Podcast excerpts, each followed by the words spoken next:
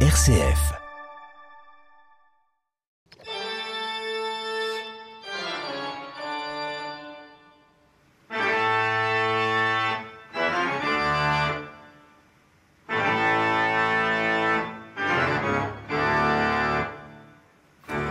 Ce n'est pas un instrument, c'est une pieuvre vivante. 6500 tuyaux, certains mesurant jusqu'à 5 mètres de haut, une soufflerie au moteur increvable pour faire circuler le son de ce gigantesque animal musical qu'est l'orgue cavaillé-colle de l'auditorium, qui est bien le plus grand instrument de l'orchestre et même de très loin, obligeant à ouvrir tout le fond de scène pour être vu autant qu'être entendu. Restauré en 2013 pour près de 250 000 euros, s'il vous plaît, il sonne aujourd'hui comme aucun autre. Mais ce ne fut pas toujours le cas. Écoutez donc le son particulièrement strisant à ses tout débuts sur la scène de l'auditorium dans l'archive qu'on a retrouvé. On est en 1979, l'auditorium vient d'ouvrir, et ce sont les tout premiers sons de l'orgue Cavaillé-Colle à Lyon.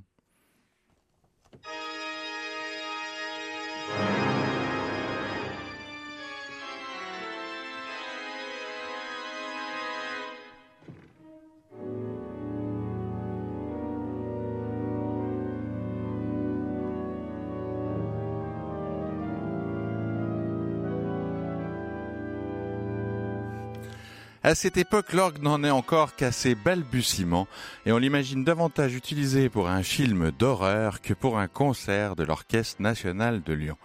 Heureusement, ça a bien changé aujourd'hui, et c'est à la création de la grande symphonie numéro 3 de Saint-Saëns que cet orgue cavaillé-colle avait servi au palais de Chaillot à Paris, avant d'être déménagé à Lyon avec toutes les difficultés de transport qu'on imagine. Et c'est bien cette grande symphonie pour orgue de Saint-Saëns que va diriger Nikolai Schepp-Schneider les 23 et 25 février prochains, une symphonie qui a fait la gloire du compositeur, commandité par la Royal Philharmonic Society de Londres, comme l'illustre 9e symphonie de Beethoven. L'originalité de ce concert événement à l'auditorium, c'est que vous pourrez entendre cette troisième symphonie sur l'instrument pour lequel elle a été créée. Ce fameux orgue, le seul en Europe à être en demeure dans une salle de concert laïque.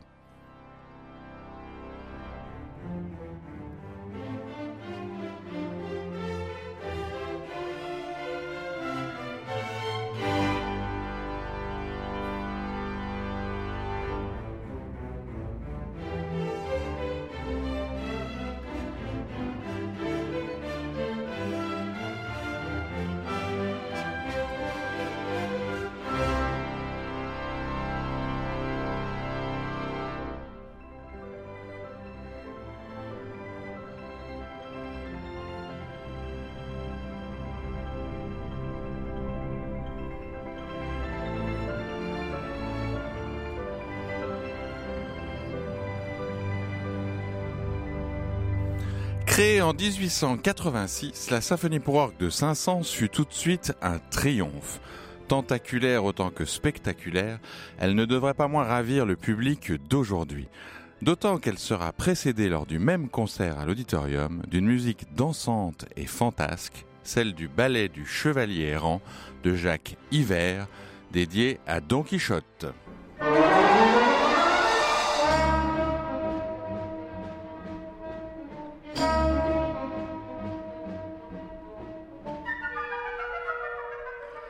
Cuivre, jazz, percussion et orgue, les concerts symphoniques à l'auditorium ne sont décidément pas ceux que vous croyez.